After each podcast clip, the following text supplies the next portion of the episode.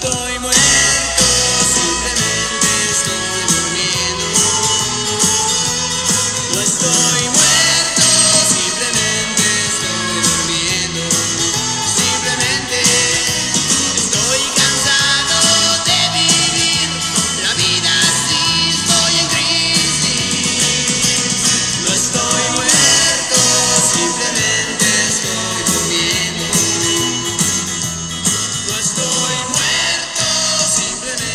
bienvenidos a la quinta emisión. Quinta emisión. Nunca pensamos que llegaríamos tan lejos. Sí, no, ya. ¿Lo pensaste alguna vez?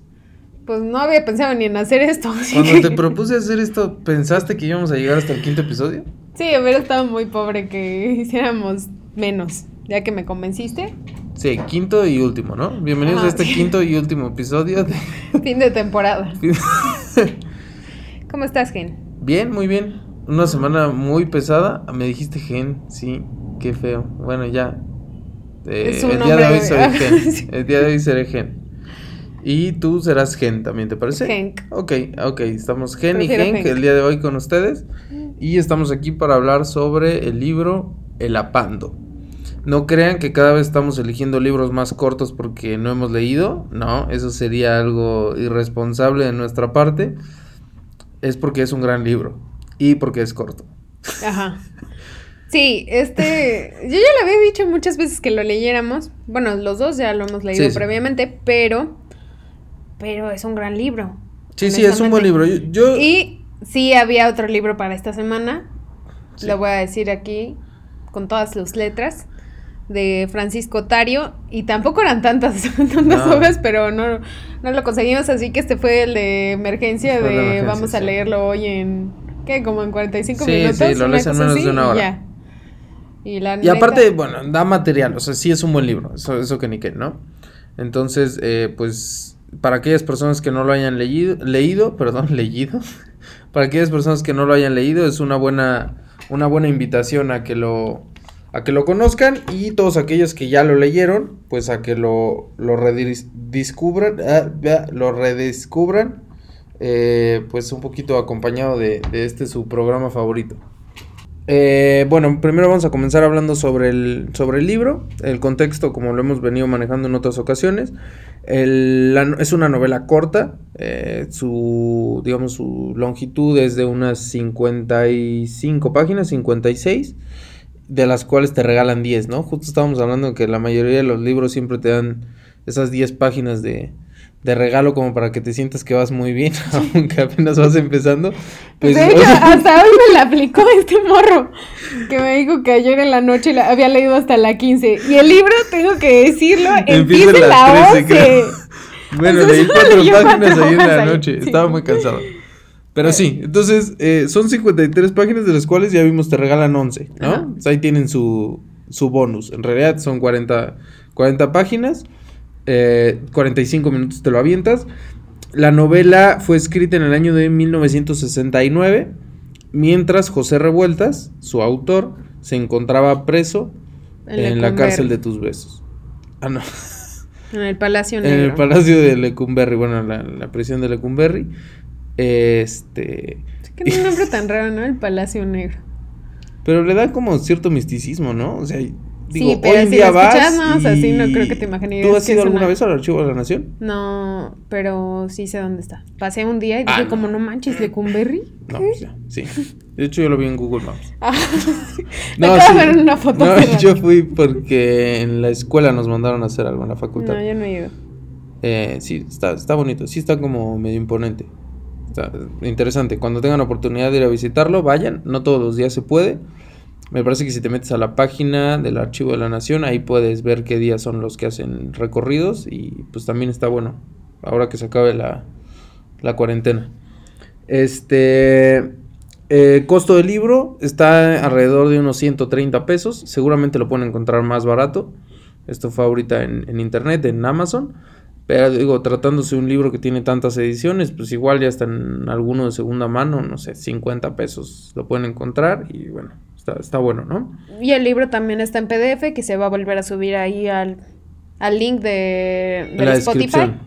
Y bueno, voy a contestar esa llamada tan importante que está en este momento, mientras los dejo con Gen.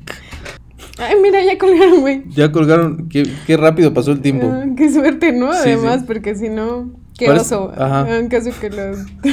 Parece como que lo hubiéramos editado, pero En no. efecto. Afortunadamente colgaron, muy bien. Eh, Entonces, pues decíamos sí. del link y del PDF. Va a estar entonces en, en la página, igual, bueno, en la descripción, igual que la semana pasada. Para que aquellas personas que ahorita se les complique, como de repente salir a buscar el libro o lo que sea, pues ya lo tienen ahí también para darle una leída, ¿no? En efecto. Entonces nos arrancamos ahora sí con el contexto del autor. Vamos con el contexto del autor. Eh, José Revueltas me parece que es un, es un autor eh, infravalorado. A mí me, me lo parece en lo personal. Es un autor que como personaje, es más, creo que como personaje es... Infravalorado.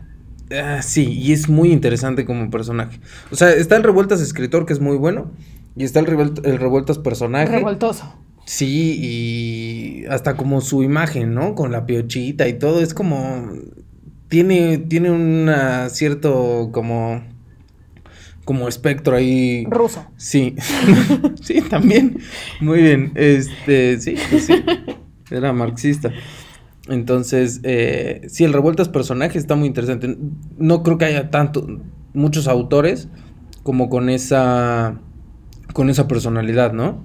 Esa historia, como esas, esas características que sí lo hacen un autor que trasciende a las páginas. O sea, como autor es muy bueno, pero, pero el personaje termina trascendiendo, yo creo, también a la, digamos, a, a su obra, ¿no? Es algo más grande. Pues sí, Entonces- finalmente hay personas que en la historia nacional tenemos muchos personajes como Revueltas, como Valentín Campa, güeyes que la neta sí se rifaron y que la gente no los conoce como en el general, ¿no? Pero que de verdad son héroes nacionales porque lucharon por algo más grande. Y Revueltas tiene esa lucha también en, en sus libros reflejada, que es lo que es, es interesante y además de que escribe bien el güey. A mí me gusta cómo escribe. Sí, eh, de los temas que me gustaría obviamente tocar eh, de Revueltas el, el autor, es, bueno, perdón, de, de Revueltas, digamos, el, la persona, está la cuestión del movimiento del 68. Eh, leía, bueno, perdón, escuchaba algunas entrevistas en las que hablaban sobre que Revueltas era un personaje que en el movimiento del 68 se podía encontrar en Ciudad Universitaria y los estudiantes podían ir a hablar con él y todo.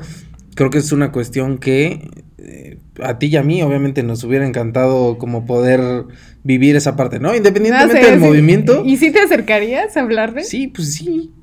O sea, aparte se ve que era una persona como muy... Chévere. Sí, cool, como dirían. La chaviza.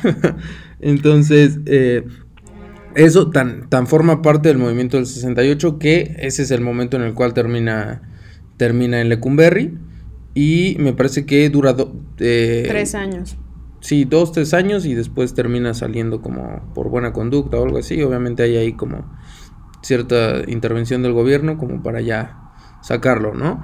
Este, justamente en su estancia en Lecumberri es donde, donde escribe este libro que en lo personal, eh, lo, comentábamos, vamos a leer ahorita la contraportada, pero me parece que es el resumen de, eh, como de toda su vida en la lucha social, ¿no? No fue la única vez que estuvo en la, en la cárcel, antes estuvo en las Islas Marías, do- me parece que en dos ocasiones, y, eh, y aparte el, el libro, la novela tiene eh, su tinte como social, ¿no? Entonces, eh, el Apando habla un poquito sobre, sobre eso que vivió Revueltas en ese momento, en ese momento específico. Y me parece que sería de los temas más interesantes que, que podría aportar yo eh, hablando sobre revueltas la, la persona. ¿Qué te parece a ti? Me cae bien. Otra de las cosas que me, bueno, que me gustaría comentar es que en lo personal, si bien El Apando me parece una muy buena novela, Ah, no es tu favorito. no es mi favorito. A mí el Revueltas que más me gusta es el cuentista. Como cuentista me parece muy bueno. Bueno, es que en realidad el apando yo creo que sí es un cuento largo. O sea, no lo consideraría tanto... Son 40 hojas, la acabamos. Sí, de sí, ver, sí, ¿no? sí, sí. Pero sí, como cuentista tiene... Nosotros que tenemos como tres recopilaciones, Sí. que es el Dios en, en la Dios tierra, en tierra, eh, dormir en tierra y... Material de los sueños. Material de los sueños, sí, creo que tenemos esos tres. Y tenemos la novela de Los errores. Los Errores, sí, que la acabo de leer hace relativamente poco y está muy, muy buena.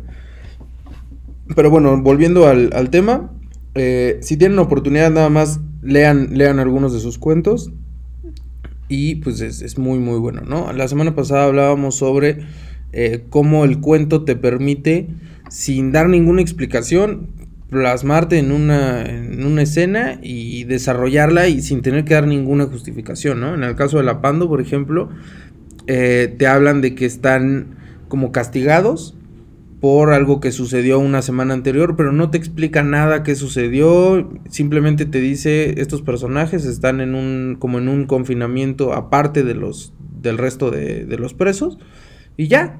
Este, ese digamos es como te va planteando ciertas cosas de, de la historia sin necesidad de tener que explicarte, ah, pues es que la semana pasada ocurrió esto y bla, bla, bla. No, es, ok, eh, los personajes están así, así, así, no te explican qué hacen en la cárcel ni nada. Yo lo que te quiero contar es esta situación y fin, ¿no? Y en eso me parece que Revueltas es muy bueno. Por eso es que como cuentista vale un la pena. Y ya no voy a repetir eso más. Y eh, pues algo más que quieras decir sobre el autor, sus su novelas, eh, o vamos ya de lleno a El Apando. Yo diría que ya nos fuéramos a, a la panda. Nos vamos a la Pando. ¿Te parece si te avientas la contraportada? Sí, sí, sí, sí, sí. Sí, va Sí, que va. sí la Mira, encuentro. Acá estamos.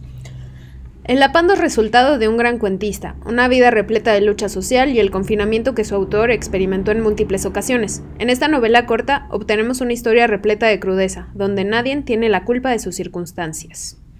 ¿Acaso dijiste nadie? ¿Qué? Así se dice, ¿no? Así se dice, ¿no? Como calentito. Un gran debate en nuestra vida. En nuestra Y vida Pantuflas. se dice pantuflas, ¿no? Sí, Ok, ya. Esperemos que todos lo digan de la misma forma. Pantuflas. sí. Ok. Eh, eso ya estuvo de más, pero continuemos con el libro de la Pando. Eh, como lo decía, la contraportada es un libro bastante crudo. Relata con crudeza ciertas cosas que ocurren dentro de la prisión. eh, el tema, por ejemplo, del consumo de drogas. cuando entran las chicas a... ¿Te parece si damos un poquito del contexto de Sí. qué va la historia? Aviéntatela tú si quieres. Gracias, porque hoy no iba a hablar. Hoy venía de acompañante nada más. Bueno, eh, empieza la historia con, con efecto que están estas personas en el confinamiento y están viendo a los guardias, Son tres personajes.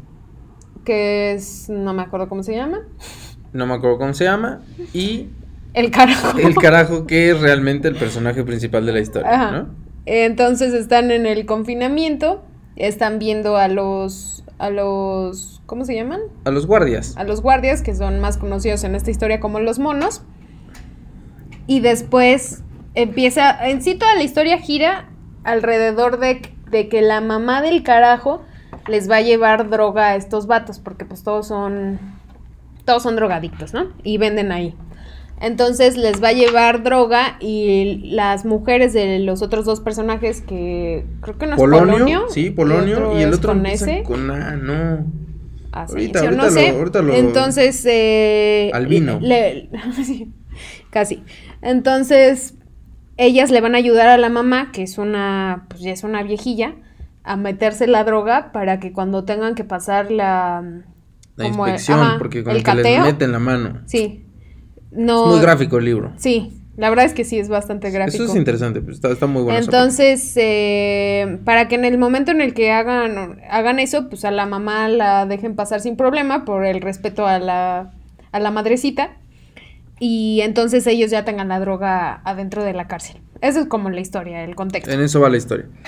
Cosas que vale la pena mencionar, ya, ya lo comentaste, el tema de los monos. Los, a los guardias se les refiere como monos, pero no únicamente a los guardias. Voy a leer, eh, voy a leer una parte que de hecho es el primer párrafo del libro, en el cual habla sobre los guardias y dice así. Estaban presos ahí los monos, nada menos que ellos, mona y mono. Bien, mono y mono, los dos en su jaula, todavía sin desesperación, sin desesperarse del todo, con sus pasos de extremo a extremo, detenidos pero en movimiento, atrapados por la escala zoológica como si alguien, los demás, la humanidad, impiadosamente ya no quisiera ocuparse de su asunto, de ese asunto de ser monos, del que por otra parte ellos tampoco querían enterarse. Monos al fin, o no sabían ni qué querían. Presos en cualquier sentido que se les mirara, enjaulados dentro del cajón de altas rejas de dos pisos, dentro del traje azul de paño y la encara- encarapela brillante encima de la cabeza, dentro de su ir y venir sin amaestramiento, natural, sin embargo fijo, que no acertaba a dar el paso que pudiera hacerlo salir de la interespecie donde se movían. Caminaban, copulaban, crueles y sin memoria, mona y mono dentro del paraíso, idénticos, de la misma pelambre y del mismo sexo, pero mona y mono encarcelados, jodidos. Aquí está hablando de los carceleros, como tal, ¿En qué momento te das cuenta de que habla de los carceleros? eh, cuando habla sobre el traje azul. Sí, yo me los imagino como. Yo siempre me imagino cosas así. Yo cuando habla, cuando los describe y posteriormente ya habla sobre sus, sus rutinas. Ahora, el tema de los monos para mí tiene que ver con la alienación de los personajes eh, que eh, finalmente son parte de, de la sociedad, digamos, obrera. Y sin embargo ellos son los que terminan oprimiendo al como al más desfavorecido. Entonces, sin darse cuenta ellos, están jugando como ese papel, le están ayudando al sistema como a efectuar eso y no se dan cuenta de que lo único que están haciendo pues son monos ahí como que van por su vida sin sentido, cumplen con sus cositas y ya. Y eh, posteriormente el autor le llama mono también a varios personajes. al carajo y Al carajo, sí. e incluso a los al que te está contando la historia que es Polonio, Polonio, no sé sí. cómo se llama, ¿no? O sea, al final todos acaban siendo monos. Para mí el tema de los monos, te digo, tiene que ver como con la enajenación, que como que no son conscientes de su, de su Realidad. situación, sí. Entonces, ese es un tema que a mí me llama, me llama poderosamente la atención. Cuando lo empiezas a leer, igual y si no sabes de qué va, dices, Sí, ¿qué pedo yo- con los como changos? que sí al Como principio. no, o sea, obviamente era alguien, ¿no? Pero no necesariamente entiendes como el contexto porque te mete muy de golpe en, ah, no, pues unos monos y así, y dices como, ¿qué? Entonces sí, te, de, de pronto como que en varias situaciones te mete así muy de pronto y tienes que aga- como agarrar los hilos para entender bien qué es lo que está sucediendo alrededor. Pero sí, estoy contigo en lo de los monos. Y creo que mm, eres un mono, era todo lo que quería. Ok, muchas comentar. gracias. Sí parezco, para aquellas personas que no me conocen, sí parezco un mono. Pero bueno, ese no era el punto. Y eh, continuemos, bueno, ya está lo de los monos. Y después te presentan al que para mí es el personaje principal, que es el carajo, ¿no? ¿Quieres hablar sobre cómo te lo imaginas? Tú que eres como muy... Ah, Muy visual. Sí, eres muy visual. Eh, me da un poco de asco el carajo. ¿Ok? Eh, pero ¿Por esa es la intención. ¿Cómo, cómo ¿no? lo, ¿Cómo lo describo? ¿Por qué te da asco? O sea, eh, al carajo te lo describen no como un ser despreciable, pero sí. No, sí, sí lo es. definitivamente lo es. Sí, es un Es despreciable físicamente Sí. y su, su persona. ser su- sí, es- sí, sí, sí. es de instintos bajos el güey. Completamente bajo. Está tullido, no tiene un ojo, como que está todo lleno de cicatrices. Sí, porque se, se corta para obtener droga. O sea, Ujú. te hablan, digo, es una persona drogadicta y Eh, como... El libro se llama El Apando porque es como se refieren al encierro, cuando los meten en este, pues, eh, separados. Entonces, el carajo, cada vez que lo meten al Apando, el güey se corta las venas para que... Y de hecho, cuenta cómo se pone la orillita para que la sangre corra y caiga, y entonces se den cuenta de que se suicidó, pero Bueno, en realidad, ajá, en realidad nunca se va a querer matar, aunque debería morir. O sea, Él eso es- quiere morir. pero a la vez no, es muy extraño, ¿no? Solamente está... No estoy muerto, como decía la canción Ajá, de... No estoy muerto. Ajá, exacto. Solamente estoy cansado de vivir. Sí, Entonces se pone ahí en la orilla para que escurra la sangre y se den cuenta y entonces ya suben y lo llevan a la enfermería. y ahí Bien, consigue la droga. En efecto. Entonces eh, es un güey que está todo lleno de cicatrices en los brazos, tatuajes. Cuenta que tiene una como cosa con pus así. Sí. No sé en qué parte esté, pero sí está bastante... Sí, sí. Bastante feo el güey. sí te genera como cierta... Desprecio, ¿no? Sí, sí, sí. O sea, ese güey sí genera desprecio de clase. Sí, pero es que ese güey eh, representa como... Como lo más bajo. Sí. Sí, rep- No sé. está, está feo, la Sí, verdad sí, está, está feo el, el personaje. Pero es un personaje... Muy interesante, sí, sí, está Es muy- el que hace la historia, estoy de acuerdo contigo. Aunque no es el, no es el que está todo el tiempo, porque finalmente no es el que está contando la historia. Claro, pero todo gira en torno a él. Porque ahí viene la introducción de la madre del carajo. La madre del carajo. Eh, ¿quiere- ¿Quieres leernos algo? Sí, pero ahorita que acabe su introducción. Ok, la madre del carajo entra en esta historia porque eh, Polonio, Albino, digamos que convencen al carajo y a su madre de que los ayude a meter droga a la... Como mula. Exacto, como mula, sí, básicamente. Le van a meter la droga, la va a pasar y se las va a dar, ¿no? Y ella en su amor, este... Es que es muy raro. ¿Tú crees que sí lo quería? Hay una parte, de hecho, en la que está contando que la mamá va todo el tiempo a verlo, ¿no? Pero ni siquiera lo puede ver a los ojos, al güey. Y de hecho sí dice que su error fue haberlo tenido. Sí, porque dicen que, o sea, la misma mamá tiene un desprecio por ese güey. Qué feo. Sí, ahí voy a leer esta parte. La culpa no es de nadie más que mía por haberte tenido.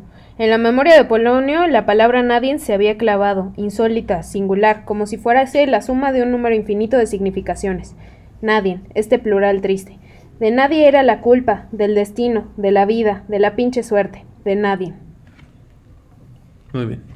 Hemos logrado que mi hermana reduzca sus citas porque Gracias. normalmente quiere leer todo el libro. Pero este Sí, está muy sí, bueno. si lo empezamos a leer ya íbamos de corrido y nos aventábamos las 40 hojas, así que Sí. elegí una pequeña. Pero eso es como, creo que ahí está muy bien resumido, tanto lo de la mamá como la situación que viven todos. De nadie es la culpa. Simplemente son las circunstancias. Obviamente sí tuvieron culpa, ¿no? No te están contando todo, pero es como ya es lo que te tocó.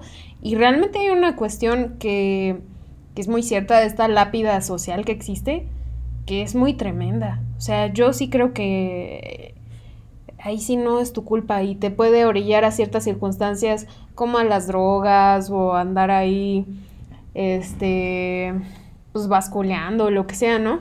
Es una cuestión muy fuerte y que realmente sí se puede ver a veces como suerte, ¿no? De dónde te tocó nacer y qué circunstancias fueron las que te acompañaron para que seas una persona u otra.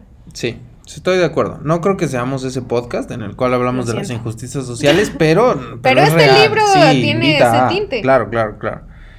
Eh, bueno, total que la madre eh, pues acepta como fungir como mula y entonces el libro, la historia se desarrolla en torno a esa, digamos, a esa acción. Eh, se ponen de acuerdo Las eh, novias de los las otros novias de. Polonio y de Albino para junto con la madre entrar a eh, entrar el día de visitas y entonces darles la, la droga hay ahí ciertas cosas que no salen del todo como como bien o como lo planearon y entonces empieza como a pues a salirse de control digo tampoco es como que lo hayan tenido súper planeado, pero se empieza a, a salir un poquito de, de control. Eh, resumido, digo, para no contarles, es muy corto, eh,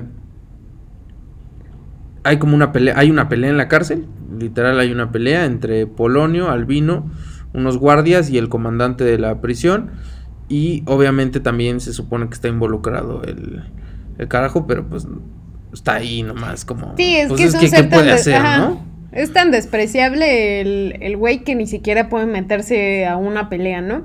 Se, se prefiere tirar ahí en el suelo y ponerse en posición fetal casi casi y dice que empieza a aullar como Ajá. loco.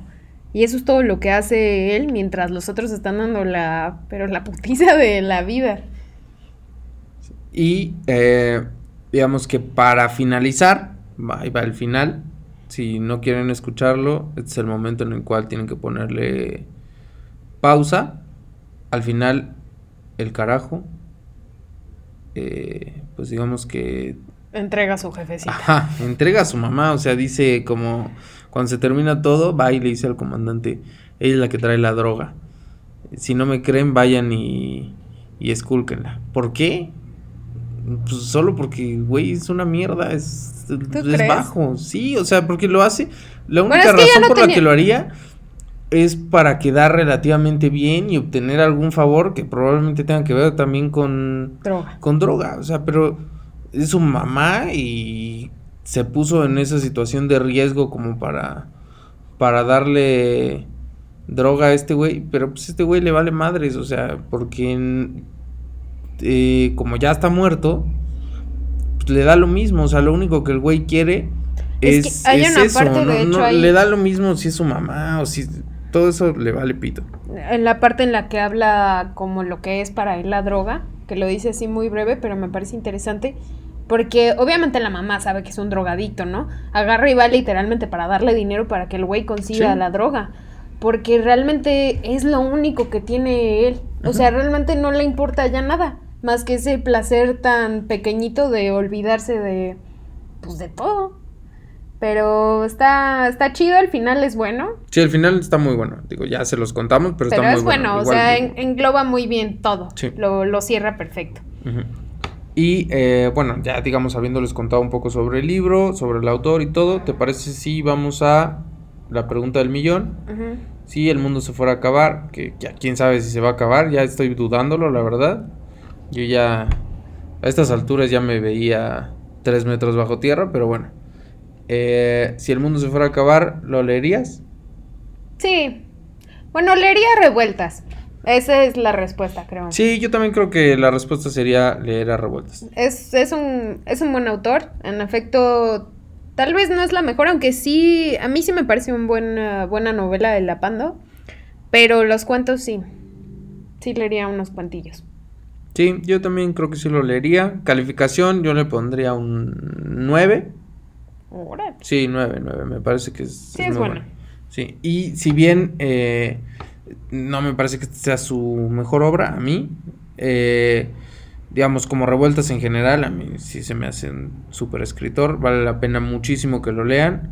Eh, está ahí medio olvidado, pero pues justo por eso también vale la pena como rescatarlo y darle una oportunidad desde la óptica que cada quien tenga, ¿no? Desde la óptica de lucha social, desde la óptica de eh, los días terrenales, eh, como, como lo decía, que su obra eh, se debería llamar, si alguien hacía una recopilación, se debería llamar Los días terrenales, porque justo tiene como esto que involucra mucho a, pues, como a la sociedad en su más, no sé si más bajo, como Estrato. ajá, pero, pero sí, entonces, eh, Pues en la crudeza de la vida, diría yo. Porque así es esto.